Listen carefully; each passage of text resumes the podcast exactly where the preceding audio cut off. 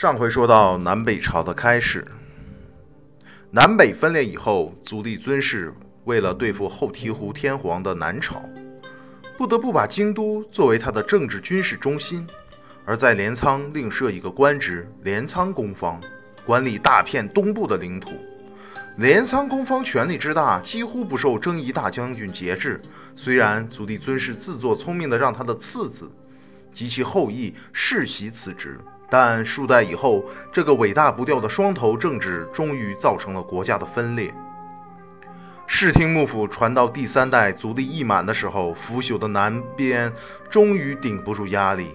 一三九二年，南朝的第三代天皇后龟山天皇向北朝敬献了三神器，正式投降，南北朝时代结束。这里要顺带提一下，我们从小熟知的聪明的一休小和尚。据说就是这时的北朝小松天皇的皇子一休宗纯，日本三大奇僧宗的狂僧。他六岁即在安国寺出家，十六岁开始云游天下，以汉诗和狂放号称双绝，自称饮酒吟色亦吟诗，视佛家戒律于无物。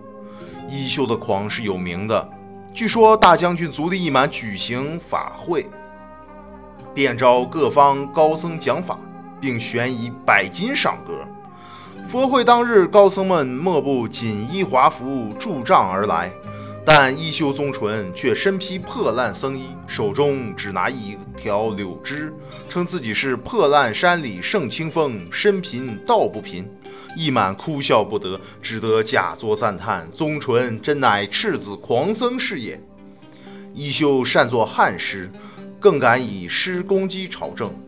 一四六零年，一休宗纯作诗一首：“大风洪水万民忧，歌舞管弦谁夜游？”